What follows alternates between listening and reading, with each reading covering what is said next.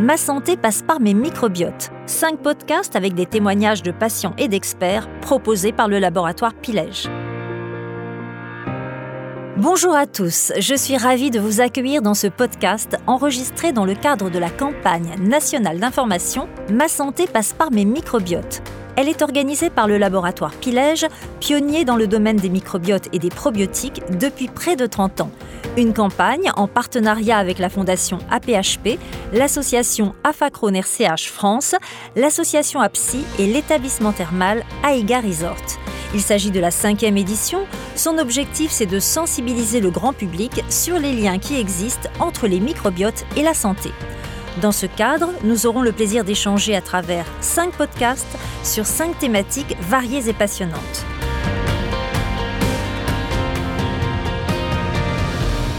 Le podcast d'aujourd'hui est consacré aux liens qui unissent le microbiote et l'immunité. Son titre Microbiote et immunité, l'allié santé à ne pas négliger. J'ai le plaisir d'accueillir sur le plateau de ce podcast le professeur Harry Sokol, gastro-entérologue à l'hôpital Saint-Antoine à Paris, également chercheur à l'INSERM et à l'INRA, et monsieur Max de Fonréau, 66 ans, au téléphone avec nous, qui a cherché à renforcer son immunité suite à plusieurs problèmes de santé. Bonjour à tous les deux, merci d'avoir accepté cette invitation. Professeur Sokol, microbiote et immunité sont intimement liés. Pour quelles raisons pourriez-vous nous expliquer comment ils interagissent? Bonjour, effectivement, le, microbiote est lié de manière extrêmement proche, interconnecté avec notre, notre système immunitaire, et ce pour plusieurs raisons. La première raison, c'est que notre microbiote joue un rôle dans la stimulation, la maturation de notre système immunitaire. Et cela, euh, on a pu le constater grâce à l'étude de souris élevées sans microbiote. Elles sont stériles, c'est-à-dire sans, micro-organismes. Et lorsque l'on compare ces souris à des souris normales qui ont un microbiote, eh bien, euh, elles ont un système immunitaire qui va être complètement atrophié, euh, défaillant, et ce, dans l'intestin, mais aussi plus globalement dans l'ensemble de l'organisme. C'est-à-dire que le microbiote a un impact qui dépasse l'intestin? Oui, absolument. Notre intestin, bien sûr, il sert à absorber euh, les, calories, c'est sa fonction principale, mais il absorbe d'autres choses euh, qui sont présentes dans la lumière intestinale, comme euh, les molécules produites par nos micro-organismes, notre microbiote. Et donc ces molécules vont être absorbées, se retrouver dans notre circulation générale après euh, passage du filtre euh, que constitue le foie. Et ensuite, ces molécules, eh bien, elles vont pouvoir vraiment circuler dans l'ensemble de l'organisme et, on est finalement imbibé par ces molécules microbiennes. Et donc, si le microbiote, par exemple, au début de la vie a été perturbé, il y a un impact sur le système immunitaire. Alors effectivement, on s'est rendu compte ces dernières années que euh, la période néonatale est clé dans l'éducation du système immunitaire et dans ce cadre-là, le microbiote joue un rôle vraiment fondamental. Autrement dit, si on a des interactions normales euh, entre le monde microbien et euh, notre système immunitaire au début de la vie, notre système immunitaire va être éduqué de manière correcte, normale, de manière à répondre de manière appropriée ensuite à des agressions au cours de la vie. Inversement, s'il y a des perturbations dans ces premières interactions avec le monde microbien, ça peut être par euh, la prise d'antibiotiques, ça peut être euh, par un mode d'accouchement par césarienne ou une alimentation plus ou moins altérée, eh bien, il y a un risque que notre système immunitaire soit, entre guillemets, mal éduqué et donc qu'il puisse, y compris à l'âge adulte, réagir de manière anormale à des agressions, et donc ça peut jouer un rôle dans l'initiation ou la sévérité d'un certain nombre de maladies. Alors Max, justement, vous avez depuis une vingtaine euh, d'années quelques problèmes de santé assez permanents. Lesquels? Donc euh, j'ai le nez encombré et avec des glaires bloquées dans la gorge depuis, euh, depuis des années, je dirais au moins 25 ans. Et je ne m'étais jamais posé aucune question parce que pour moi, c'était les conséquences d'un très violent choc de rugby qui m'avait aplati le nez entre les deux yeux, pour dire les choses simplement suivi de deux opérations euh, lourdes. Et donc, bon, je m'étais fait à l'idée que c'était les conséquences de cet accident de rugby. Donc ça, c'est le long terme. Et puis, ben, à 66 ans, on commence à faire partie de la tribu des Tamalous. Donc, euh, je me retrouve avec une glycémie un peu limite, un peu de cholestérol, des remontées gastriques euh, acides régulières dans l'œsophage, pas mal de crampes et puis des douleurs articulaires principalement aux chevilles, qui commençaient à me gêner beaucoup. Mais voilà, je ne me posais pas de questions. Je pensais que, que c'était ben voilà, c'était l'âge qui venait et puis les conséquences d'un accident. Mais pourquoi avez-vous pensé à un moment donné qu'un certain nombre de ces problèmes pouvaient être liés euh, à votre immunité et à votre microbiote? Alors moi, je n'y ai pas pensé du tout. C'est vraiment les hasards de la vie. J'ai rencontré un jour un médecin spécialisé sur ces sujets-là, qui m'a parlé de médecine préventive, qui m'a raconté ce que justement toute l'histoire des microbiotes, et j'avais trouvé ça tout à fait intéressant tout à fait euh, innovant. Et euh, quand il m'a dit, on ne regarde pas tout ce que tu décris comme euh, éventuelle pathologie, pourquoi on n'essaye pas quelque chose? Et c'est lui qui m'a expliqué que ça pouvait venir des microbiotes. Moi, personnellement, je n'y avais pas du tout pensé. Et vous avez fait des analyses? Oui, il m'a fait faire des analyses biologiques. Et quand il a reçu les résultats, il a attiré mon attention sur le fait qu'il y avait probablement un problème d'immunité de microbiote et qu'il fallait que je fasse quelque chose, à engager un traitement à base de compléments alimentaires et que ça devrait avoir des résultats positifs sur mon état de santé quotidien. Professeur Sokol, on constate un déficit immunitaire chez certains patients, mais qu'est-ce que cela veut dire exactement? Le déficit immunitaire, c'est une famille de maladies extrêmement large dans lequel une des fonctions du système immunitaire est altérée. C'est pas du tout le cas de Max qui nous parle ici. Euh, on n'est pas du tout dans cette situation. Les patients qui ont des déficits immunitaires vont être euh, à risque de faire des infections extrêmement sévères qui vont les conduire à l'hôpital. Bien heureusement, ce sont des maladies euh, globalement très rares. Et quand on parle comme ça dans le langage courant, de vouloir stimuler son immunité comme le fait Max après cette rencontre avec un médecin, qu'est-ce que ça veut dire?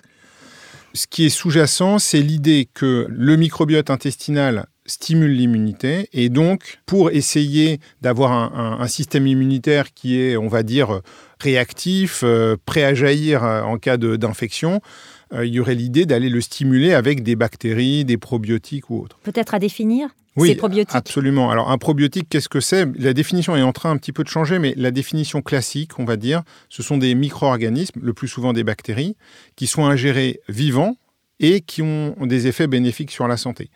Euh, donc vous voyez que c'est une définition assez, euh, assez large. C'est une stimulation du microbiote via l'alimentation essentiellement. De quelle façon l'alimentation peut-elle jouer un rôle? Quels sont les aliments à privilégier? Le, microbiote et les bactéries de l'intestin, les bonnes bactéries de l'intestin, elles se nourrissent des fibres végétales, donc de ce qu'on trouve dans euh, les fruits et les légumes.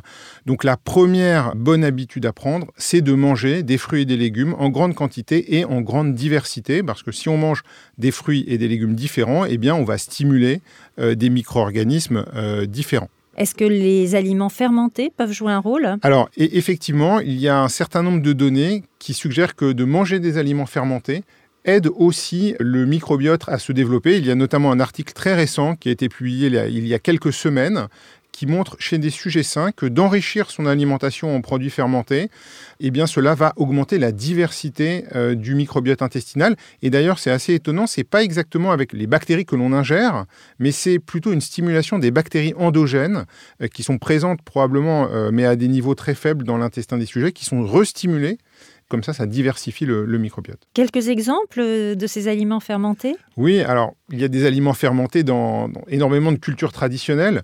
La choucroute, euh, le kimchi euh, en Corée par exemple.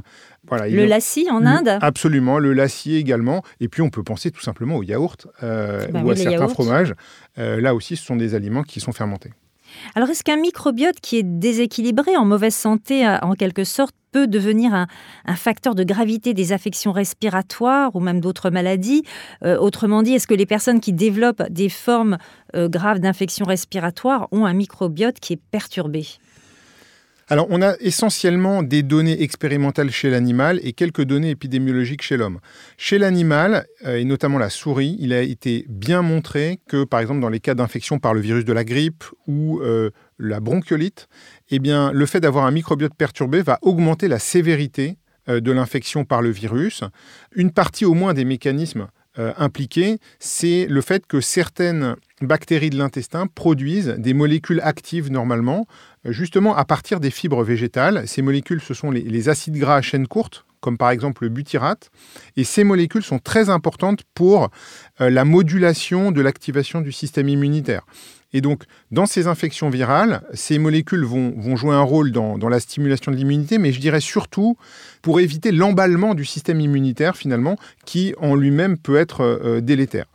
Si on prend euh, un exemple actuel, euh, l'infection par le, virus du Covid, il y a un certain nombre d'arguments qui suggèrent qu'un microbiote perturbé pourrait augmenter la sévérité de, cette infection. Par exemple, on a remarqué que les patients obèses étaient plus à risque de faire des infections graves et on sait que ces patients ont un microbiote perturbé. Quand vous dites un microbiote perturbé, c'est ce qu'on appelle en termes médicaux la dysbiose? Oui, effectivement, euh, la dysbiose, c'est un terme qui est assez vague mais qui veut dire en gros que le microbiote a une composition anormale par rapport à, des sujets sains, et au-delà que finalement l'interaction entre le microbiote et nos cellules, notre système immunitaire, est altérée.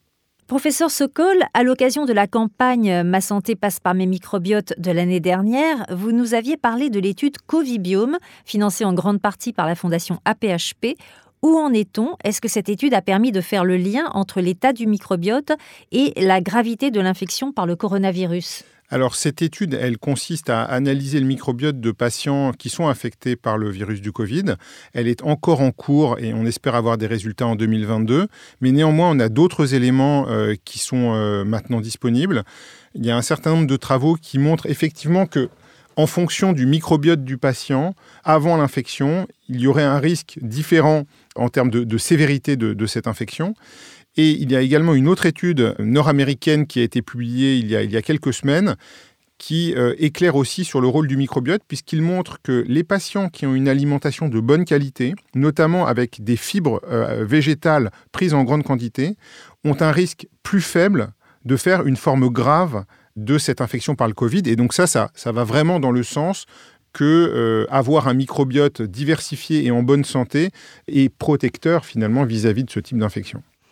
Euh, Max, je me retourne vers vous. Vous aussi, vous avez euh, essayé d'améliorer votre microbiote pour être en meilleure santé. De quelle façon avez-vous été traité? Il y avait plusieurs axes. Il y avait d'abord des compléments alimentaires.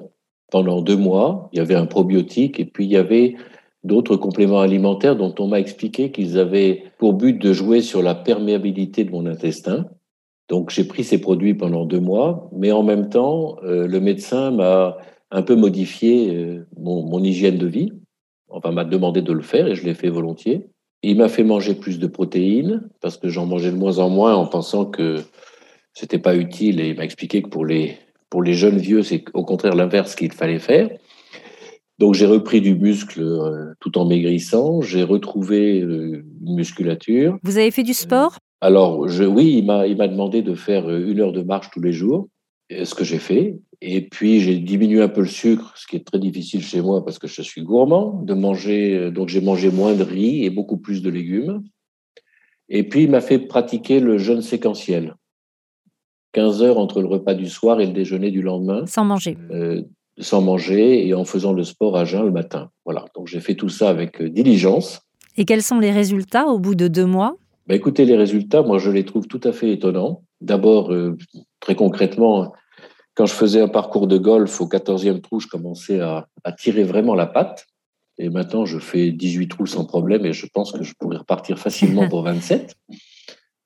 Et euh, mes problèmes respiratoires se sont vraiment améliorés.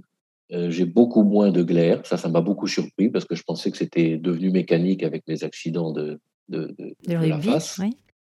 Et puis, mes douleurs articulaires ont nettement diminué et les remontées acides ont complètement disparu. Donc, j'ai trouvé que c'était sympathique et que, ça améliorait quand même mon quotidien. Donc, j'ai été très content. Professeur Sokol, que pensez-vous de cette histoire de Max euh, qui laisse à penser qu'il y aurait un lien entre euh, cette dysbiose, autrement dit donc cette altération euh, de la composition du microbiote, et ses problèmes respiratoires? Alors, ce que l'on voit bien dans, l'histoire de Max, c'est qu'il a en fait changé de mode de vie. Ce c'est pas uniquement une action sur le microbiote, il a de toute évidence perdu de la masse grasse.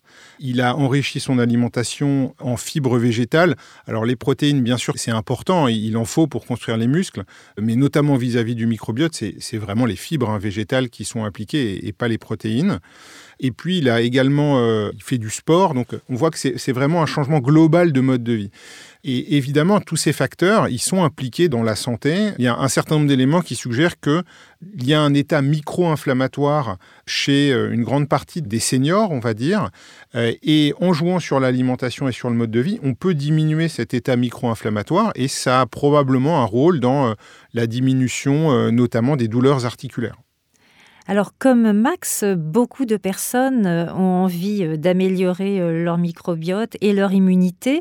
Alors comment, en tenant compte des données de la science, on peut vraiment agir aujourd'hui? Qu'est-ce qu'on peut dire? Ce que l'on sait, c'est que pour avoir un microbiote en bonne santé, il faut à la fois l'enrichir, le, le stimuler et en même temps éviter de l'agresser. Donc pour le stimuler, pour l'enrichir, il faut manger des fibres végétales. On revient à la même chose, fruits, légumes en grande quantité, en grande diversité.